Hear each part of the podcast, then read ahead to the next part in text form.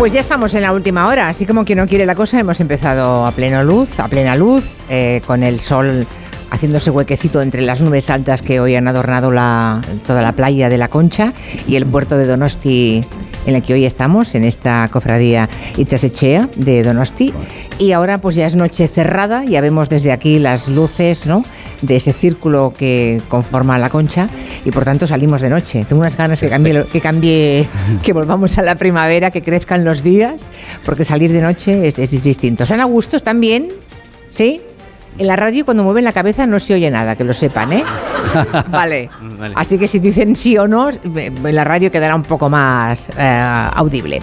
Bueno, aquí tenemos a los tres componentes de gabinete, a Javier Gallego y a Elisa Beni, les conocen sobradamente, al profesor Narbona seguramente menos, porque es un hombre que no, no es que no haya frecuentado los medios, es que le he sacado de su biblioteca para venir a este medio de comunicación, porque nunca has frecuentado ningún ni estudio, ni platón, ni nada que se le parezca. Bueno, hasta ahora me he dedicado a escribir, que tampoco está mal. Me he publicado más de 2.000 artículos y, y, siete libros, pero llevaba una vida de monje benedictino que tú has roto, ¿no? Entonces, no, no, sé, no sé si podré perdonártelo. Vamos. Bueno, no estás intoxicado. Arracha Aldeón, eh, muy feliz de estar aquí.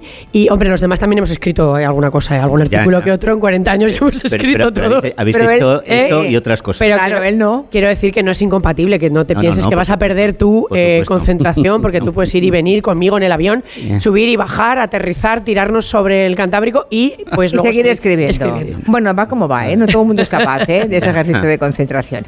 Bueno, os confieso que tenía varias opciones hoy para hablar. Aquí eh, había diferentes. Una era em, la pesca de bajura y la pesca sostenible. He pensado que no tenéis ni idea. Uh, Entonces, yo sé mucho de arranchales, ya te lo digo. ¿Así? ¿Ah, vale. ¿De qué nos sabrá Elisa Beni? Pues ¿De qué? Les contaba antes que para el último libro que he publicado me he tenido que estudiar toda la vida de los arranchales en Terranova. Es verdad. De las parejas vascas de bacalaeros, de, de dónde salían y todo esto. Entonces, pues sí, sé bastante de arranchales. vale. Por cierto, amén de haber pescado al curricán verdeles en esta costa. ¿Así? ¿Ah, ¿Qué has pescado tú? Sí, yo he pescado y a la potera el chipirón también. es que, muy bien. Ah. pozo de sorpresa. Se está poniendo estupenda. si no han leído la última novela de Elisa Beni, que se llama Tule, Tul.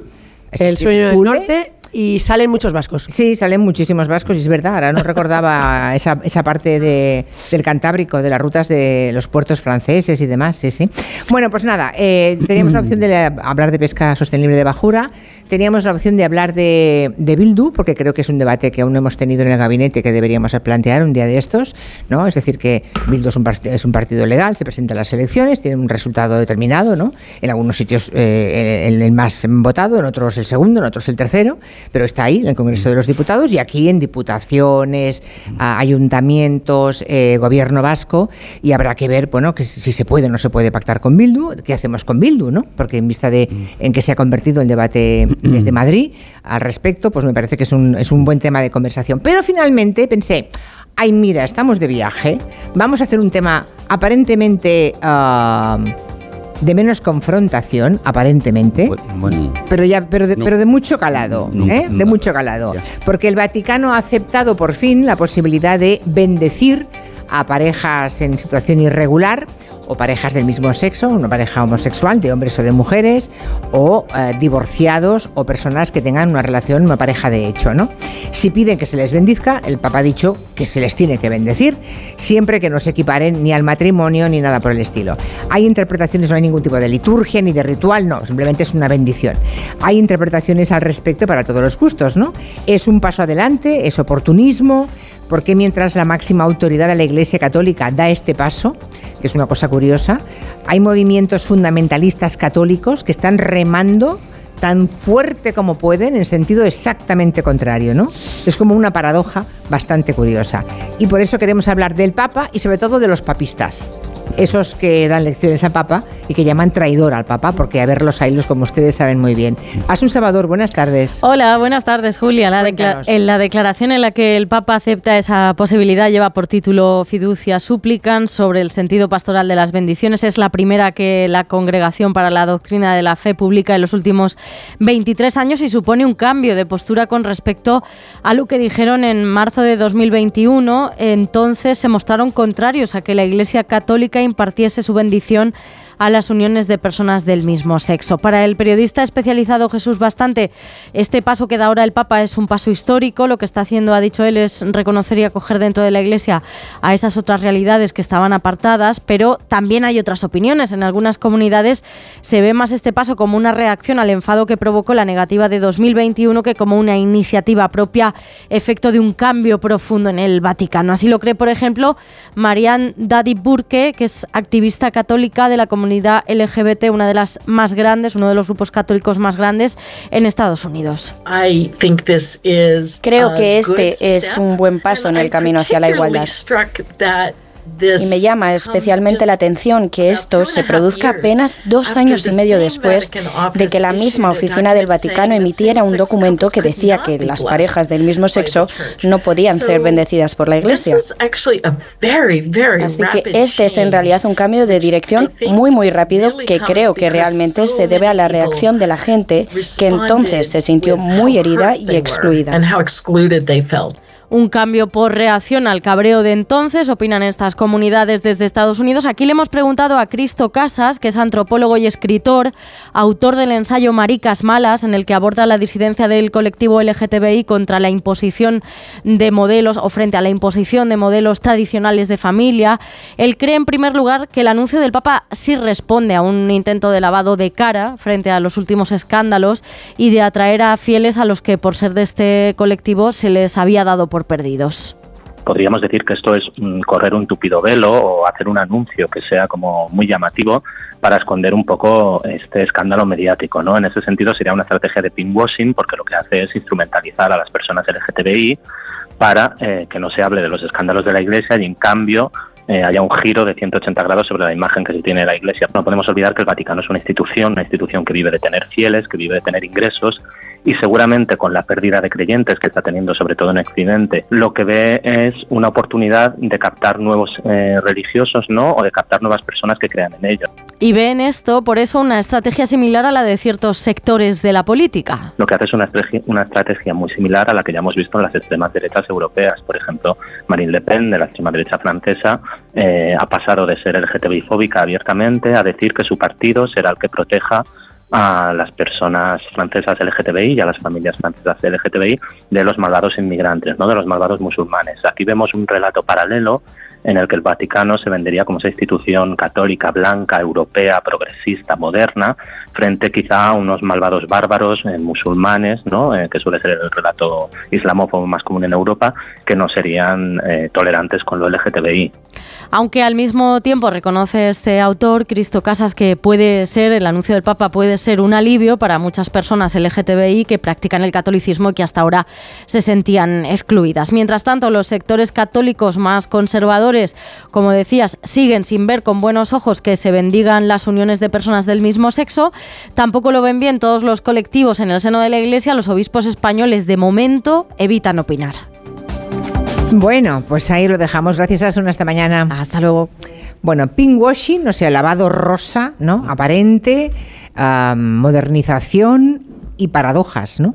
Como hay movimientos sociales eh, muy reaccionarios que quieren volver a meter el movimiento LGTBI en los armarios y por otra parte el, el, Papa da ese paso adelante, si es que se considera paso adelante. Como veo que está muy predispuesto, ah, profesor Narbona, empieza, empieza. Tal, vez porque yo soy el único católico de esta mesa, ¿no? Y el único que todavía pues sigue yendo los, practicante, y practicante. Voy los domingos a misa, a una, a una parroquia que se llama Nuestra Señora de la Guía y que tiene un carisma parecido a San Carlos Borromeo, la famosa parroquia roja de Entrevías. No sabía que fue fueras católico practicante. Sí. Y eh, serás el segundo, porque tenemos a Juan Manuel, de, Juan Manuel de Prada. Sí, pero es verdad que no hay más, ¿eh? Juan Manuel de Prada y tú. Hay una diferencia. Es que bueno, no sé gallego. En, hay una bueno, hay una diferencia, es que yo escribía en Alfa y Omega, que era la revista del Arzobispado de Madrid, y dejaron de llamarme por mis opiniones heterodoxas. O sea que yo tampoco soy un católico típico, sino más bien tengo una fe unamuniana, eh, simple en conflicto.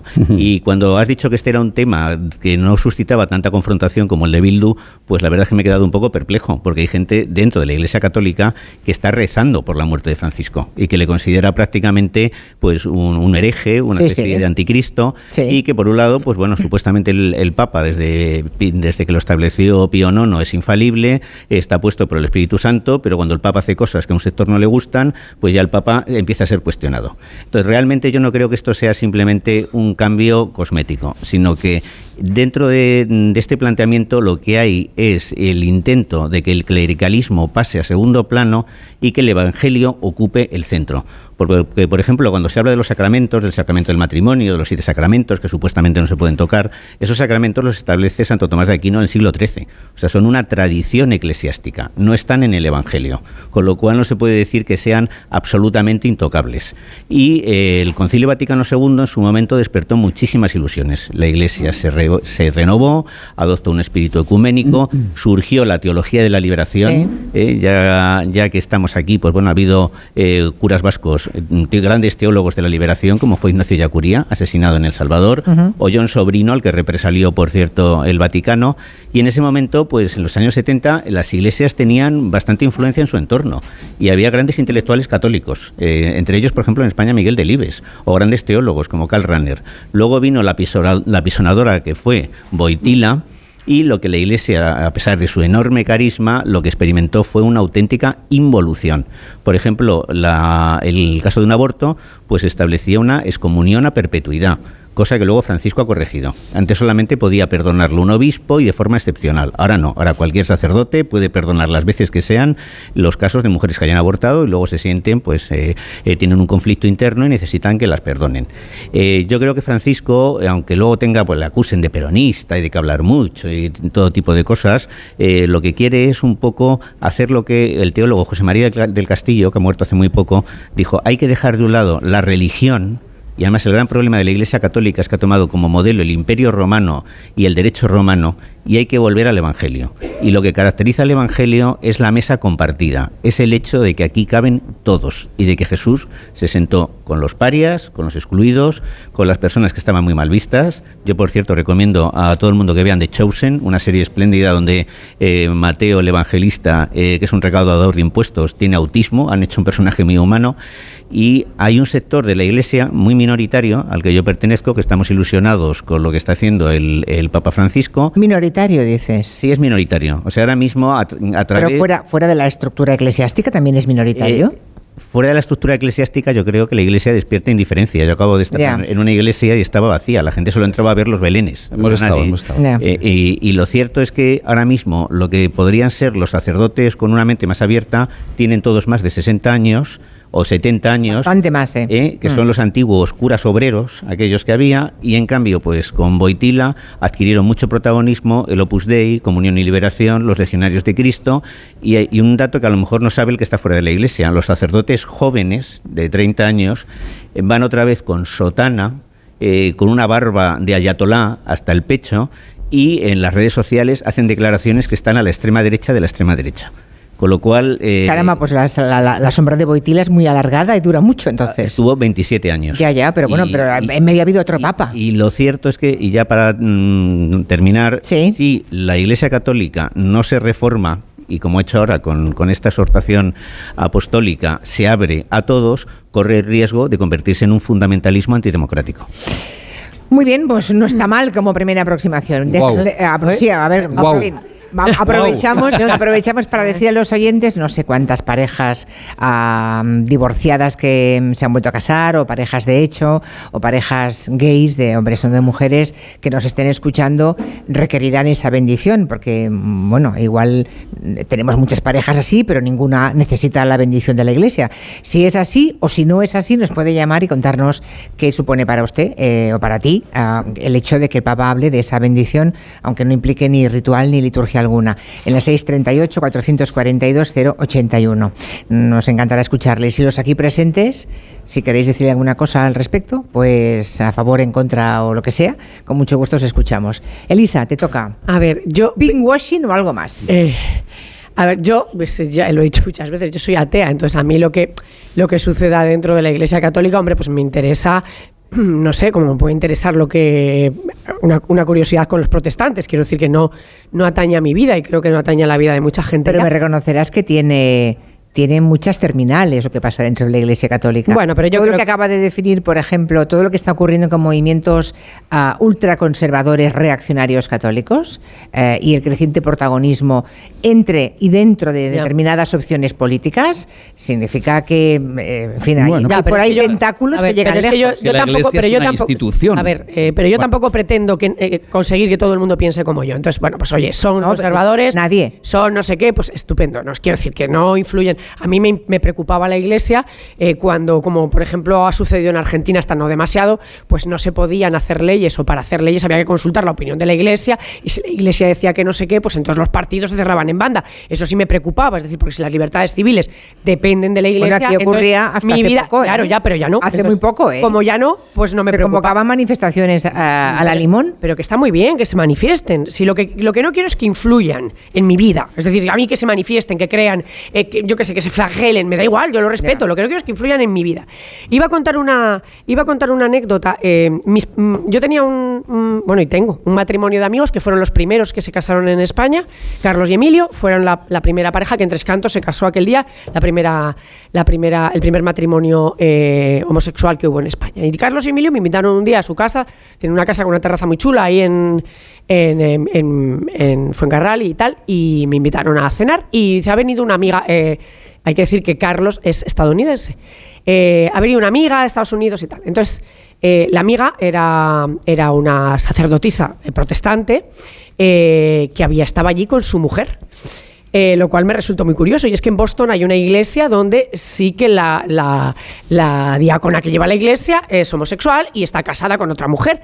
Eh, lo cual me pareció muy curioso, pues, eh, ¿sabes? O sea, todavía hay algunos esquemas que dices que, curioso, ¿no? Lo de la, lo de la, la cura, la cura homosexual, ¿sabes? No sé, eran estas cosas que todavía como tenemos la educación que tenemos, pues te rompe un poco los esquemas, pero bueno, eran muy majos todos, excepto que la señora era vegana y entonces le molestaba ver jamón encima de la mesa y me lo tuvieron que quitar.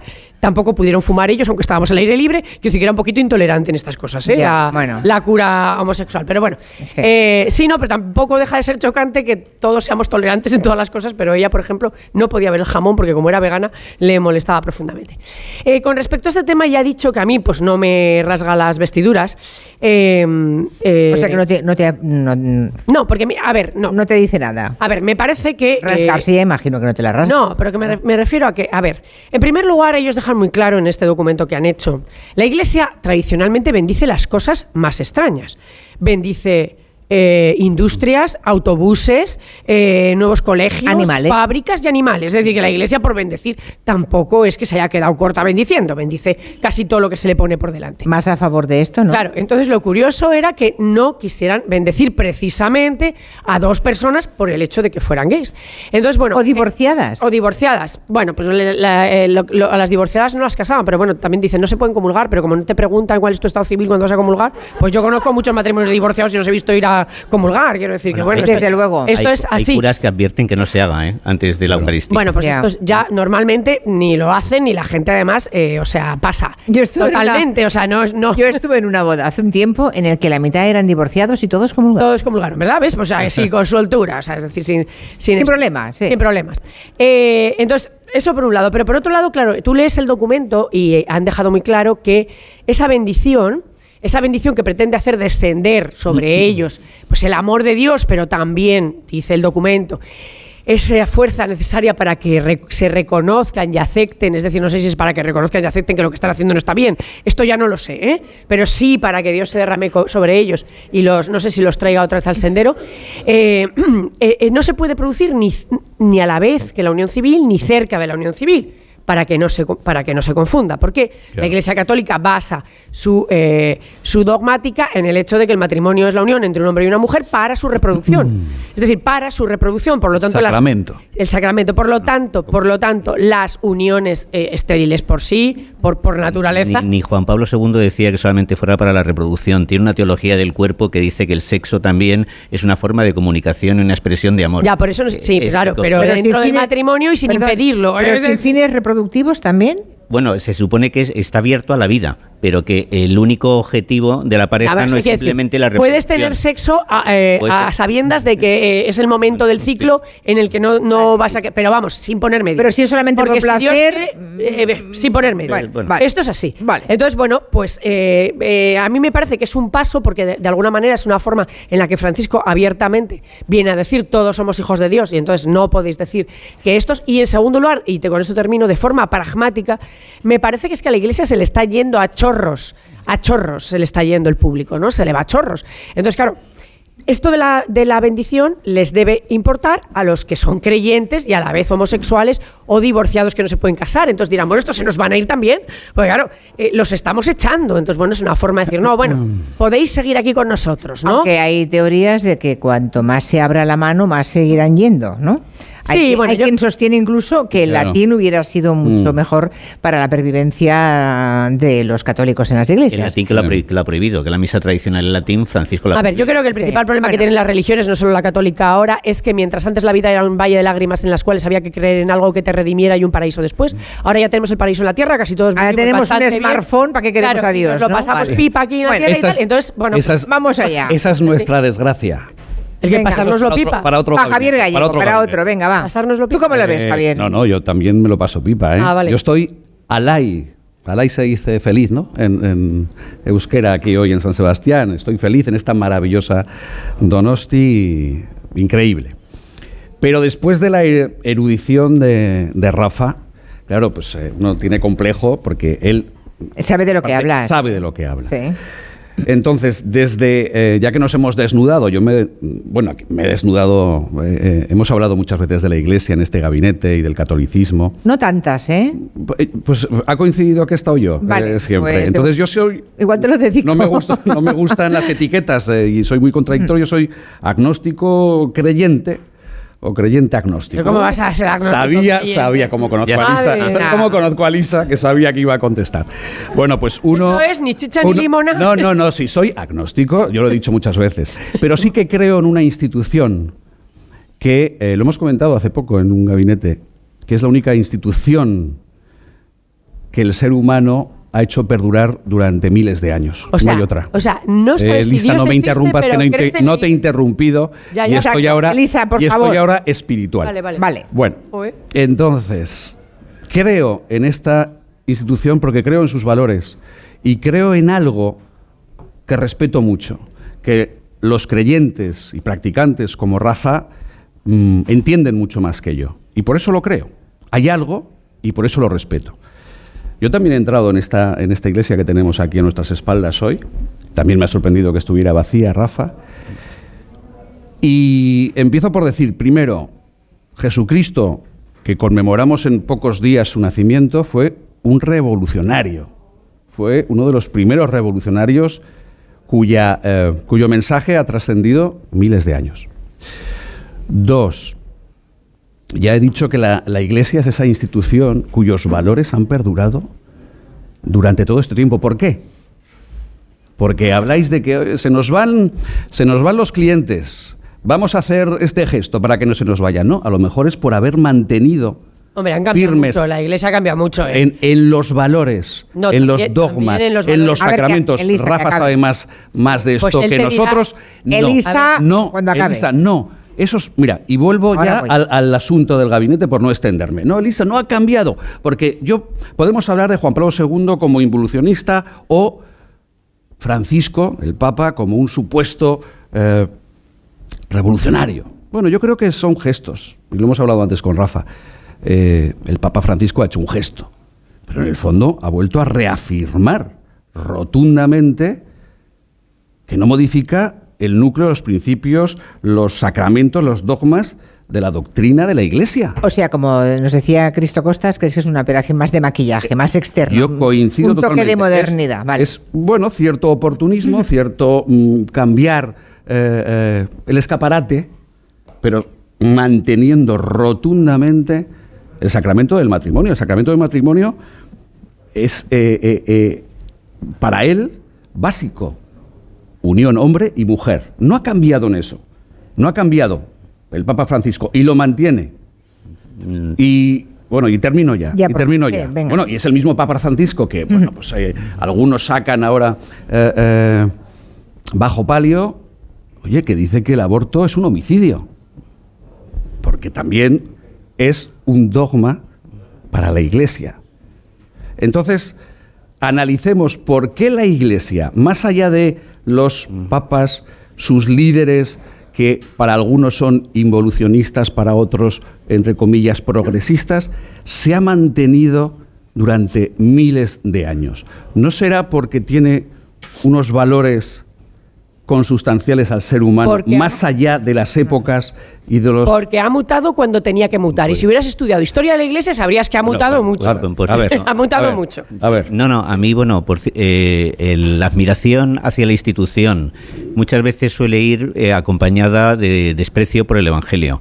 Hitler admiraba mucho a la Iglesia Católica, que había durado dos mil años y esperaba que el Reich alemán durara mil. Bueno, pues y sí, sí, pero es cierto, por ejemplo, aquí Roca Barea, que el autor de Imperofobia, no siente ningún aprecio por el Evangelio, pero sí siente un enorme aprecio por la institución, porque ha sido capaz de sobrevivir al tiempo. A mí lo que me entristece es que se asocie el cristianismo a los temas genitales, como si fuera lo único importante. Y, realmente... Pero me eh, reconocerás que la obsesión que ha tenido la Iglesia mm, con, los con, lo, mm, con lo genital... hubo esto sobre todo se acentuó a partir de Juan Pablo II, ya con el en su momento el Concilio Vaticano se, segundo estaba cambiando. Pero cuando muere Juan XXIII y Pablo VI ocupa su lugar, ya hay una reacción dentro de la Iglesia contra los cambios. Y él lo último que hace es sacar una encíclica Humanae Vitae donde condena el uso del preservativo, lo cual constituye una decepción para todos los católicos progresistas. Había otros... En la época del SIDA. Mm, bueno, no, no, Pablo, esto fue la humanidad. Sí, es que Pablo, no, no, no, Pablo VI. ah, perdón, es, que, es que Boitila se reafirmó en la prohibición del preservativo en la época del SIDA. Pero había, por ejemplo, Carlo María Martini, que era un gran intelectual y que fue arzobispo de Milán y que podría haber sido papa, pero lo descubrieron que tenía cáncer y por eso lo descartaron, pues él sí estaba a favor de que se utilizara el preservativo. Y lo cierto es que, al margen de estos temas genitales que, que tanto mm, trascendencia tienen y sobre todo lo que la Iglesia sostiene es que no se al otro como un entretenimiento, simplemente como un objeto, como algo que tú utilizas como con la prostitución para experimentar placer, sino que hay un compromiso entre las personas y que el sexo tenga siempre una dimensión personal entre dos personas que se encuentran. Pero para terminar, eh, yo a mí me gustaría que la Iglesia se asociara a figuras como Oscar Romero que fue un gran defensor de los derechos humanos y que murió asesinado en El Salvador poco después de dar una homilía donde le pidió a la Guardia Nacional que dejara de matar a los campesinos. Dijo en una homilía estremecedora, por favor, cese la represión. Y al día siguiente le metieron una bala de fragmentación en el pecho mientras celebraba la Eucaristía. Esa es la iglesia en la que yo creo.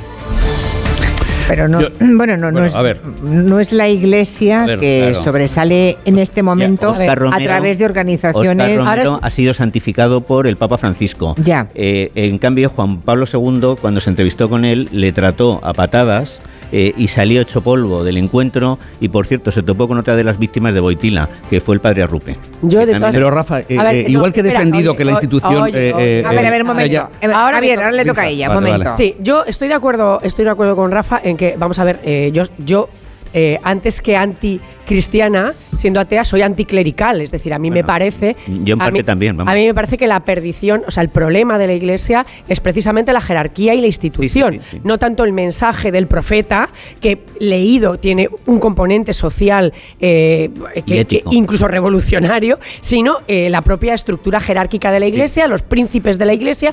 Y esto, y además ha ido variando mucho. De los primeros cristianos muertos como, como ¿no? Que se dejaban se dejaban matar como mártires, etcétera, etcétera. Y cómo el dogma ha ido yendo hacia adelante, eh, los dogmas son muy recientes, muchos de ellos. Es decir, algunos de los dogmas son casi, vamos, mi madre había nacido cuando el dogma de la Inmaculada, yo creo. Es decir, son dogmas muy recientes.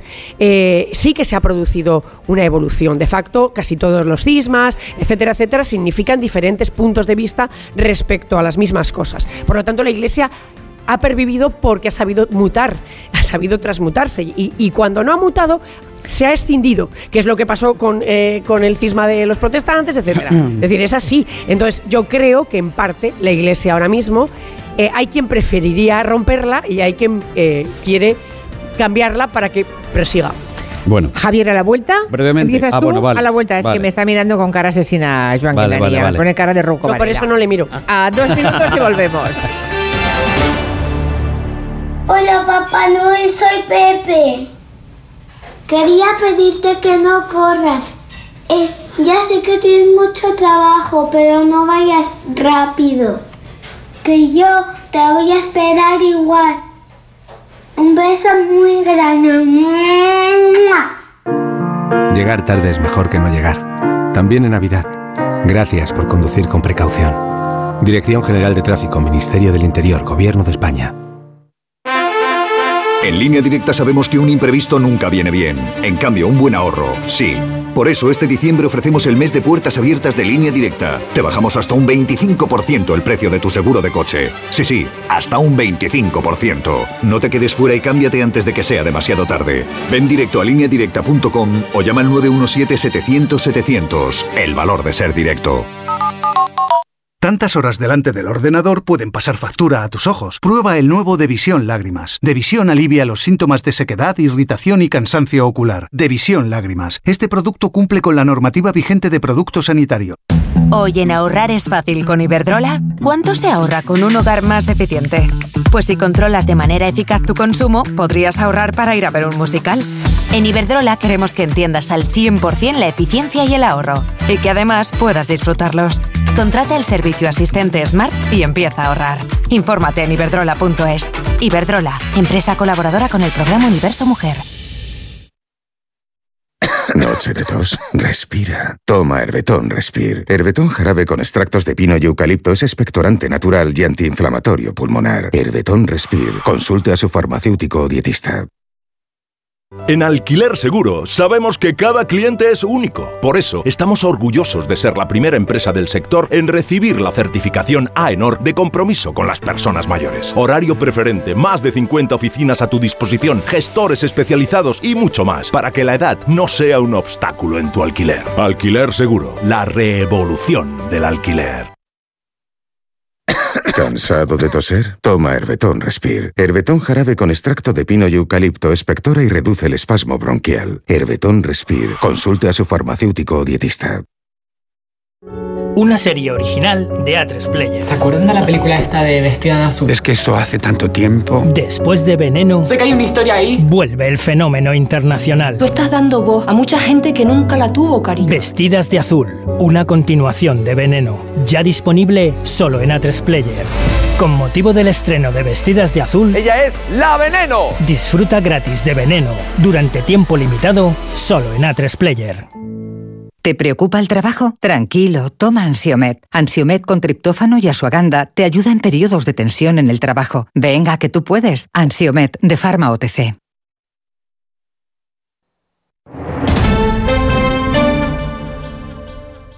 Bienvenidos a Hollywood. Todo el que viene aquí tiene un sueño. ¿Cuál es el suyo? ¿Y el suyo? ¿Y el suyo, querida? Porque esto es Hollywood. Pretty Woman, el musical, en el Teatro EDP Gran Vía. Vive la experiencia musical del año. La Pretty Locura ha llegado. Entradas ya a la venta en grupoesmedia.com. ¿De verdad te vas a arriesgar a pedir esta Navidad tu tratamiento dental por Internet? Recuerda que la ortodoncia, la férula de descarga y los blanqueamientos dentales son tratamientos complejos que deben ser personalizados por un dentista de tu confianza. En Navidad, pon la salud de tu boca en buenas manos. Colegio de Odontólogos y Estomatólogos de Madrid. Conseguir una sociedad inclusiva e igualitaria es avanzar sin dejar a nadie atrás. Con la convivencia y los derechos humanos no hay medias tintas. Únete al espacio por derechos en cepain.org, proyecto financiado por el Ministerio de Derechos Sociales y Agenda 2030 a cargo del Fondo Europeo, Plan de Recuperación, Transformación y Resiliencia. Cambiar la bañera por un plato de ducha, reformar el baño completo. El caso es que meterse en obras da mucha pereza. Deje a un lado la pereza y acuda a Duchamanía. Sus profesionales realizan la reforma completa del baño o cambian la bañera por un plato de ducha, con rapidez, limpieza y empleando los mejores materiales. Todo a los mejores precios. Exposición en Paseo del Molino 6 y en calle Cabanilles 39, 91 468 4907 y duchamanía.es. ¿Tienes miedo al dentista? ¿Sufres con tu boca? En Dental Corbella somos líderes en implantología dental. Tus dientes fijos en una sola sesión, incluso en casos de poco hueso. Además, no te enterarás de nada por la sedación monitorizada. Cinco clínicas en Madrid. Pide cita gratuita en dentalcorbella.com y en el 91 111 75 75.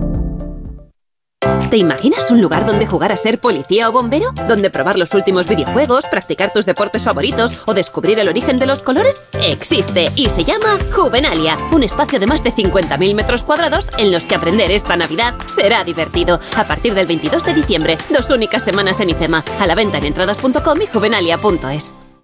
¿Dónde te llevará el mar este invierno? Con MSC Cruceros descubre el Mediterráneo. Italia y Francia te esperan. Ocho días con todo incluido. Y ahora con embarque en Valencia y bus gratis desde Madrid a partir de 613 euros por persona. Descubre el futuro de los cruceros reservando en tu agencia de viajes o en msccruceros.es. Si tiene joyas de firma o artículos de oro y plata, llame al 91 534 6706 o vaya a la Plaza San Juan de la Cruz 9. Si tiene joyas de firma o artículos de oro y plata, llame al 91 534 6706 o vaya a la Plaza San Juan de la Cruz 9. Le pagarán el mejor precio al momento. Y también bolsos de Vuitton, Chanel y Hermès. Corre en la mañana del 24 de diciembre la carrera Papá Noel el Corte Inglés. Tú disfrazado de Papá Noel y tus hijos de elfos. Los 5 kilómetros más divertidos del año para correr en familia. Colabora Comunidad de Madrid. Apúntate en www.lacarreradepapanoel.com. ¿Buscando el super regalo para estas navidades? Quédate con todos y regala a Genko, la nueva gira de Film Symphony Orchestra. Un impresionante espectáculo inspirado en las bandas sonoras más conmovedoras de todos los tiempos. Mulan, Harry Potter, Pocahontas, Indiana Jones, El Padrino, Desayuno con Diamantes, Ice Age y muchas más. 29 y 30 de diciembre, Auditorio Nacional. Genko, el espectáculo que te transformará. Entradas a la venta en filmsymphony.es.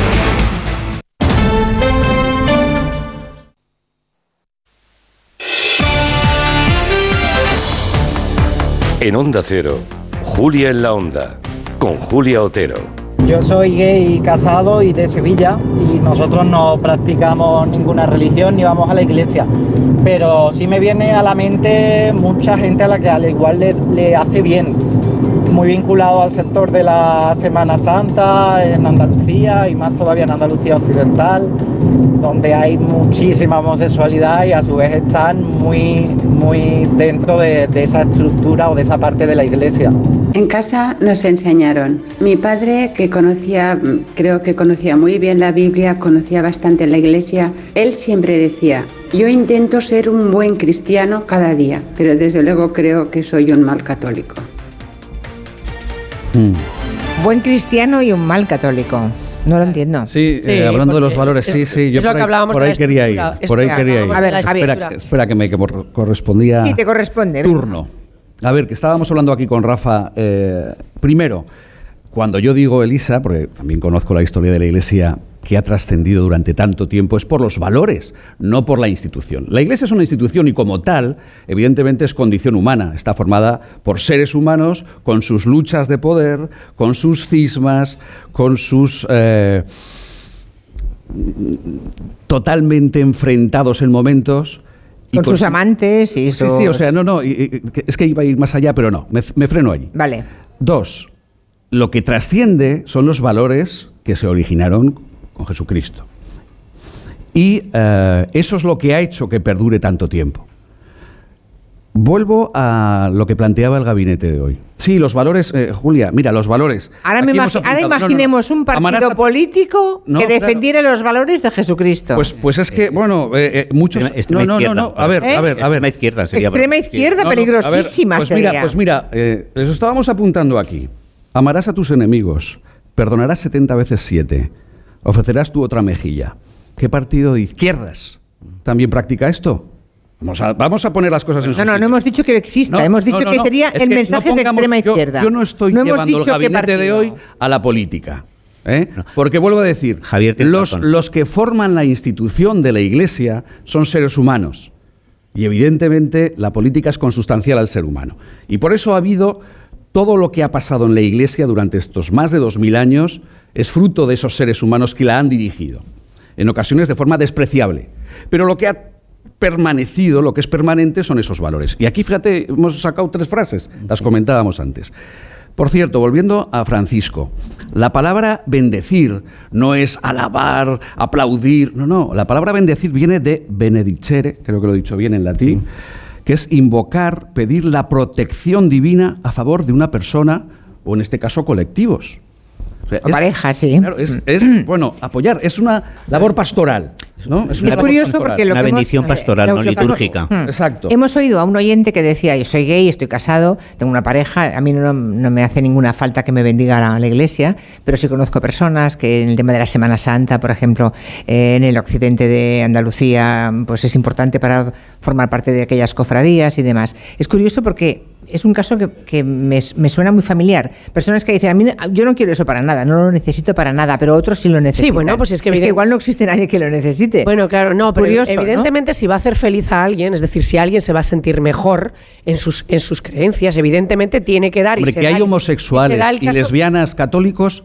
Es Eh, cierto, es eh, una sí, realidad social. Javier, no, perdona, sí, era, un, eh, era una apostilla. Sí, pues apostilla. Perdone pero usted. eso lo, sabe- lo sé yo y lo sabe toda la Tiene audiencia. una sensibilidad hoy. Entonces, no, lo que quiero decir es que evidentemente si hace feliz a alguien, a mí me parece bien, pero que evidentemente la, la gran cuestión que, provo- que, que aboca esto es, vamos a ver, la Iglesia ha tenido tres cismas en, en sus dos mil años de existencia, algunos doctrinales y otros políticos, es decir, porque la Iglesia evidentemente es una institución que se convierte en política. Los valores que defiende, en muchos casos, eh, son valores que ya defendían los filósofos griegos, es decir, ya se encuentra en la, en- en- en, eh, la antigüedad, ya se encuentran muchos de los valores que posteriormente pasan a la Iglesia. Y a día de hoy, la Carta de Derechos Humanos Bueno, de la ONU es suficiente como ah, valores Entonces, por eso digo, cristianos, ¿no? A ver, la cuestión es que mientras la Iglesia no interfiera en, es decir, mientras haya una separación Iglesia-Estado, es decir, mientras la Iglesia no interfiera, a mí me parece que si a, a la gente que, que sigue la doctrina de la Iglesia, eh, yo, oye, tengo mucha gente próxima que lo hace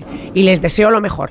Eh, y, si, y si eso hace feliz a mucha gente, pues estupendo, me parece genial. El, Ah. el- el- el tema es si eso va a provocar en algún momento dado un cisma, un nuevo cisma en la Iglesia, porque efectivamente, como hablamos, hay ya sectores de la Iglesia con esto, con el diacono- el- las diaconisas mujeres, con el matrimonio de los, de los sacerdotes, que están en una gran tensión.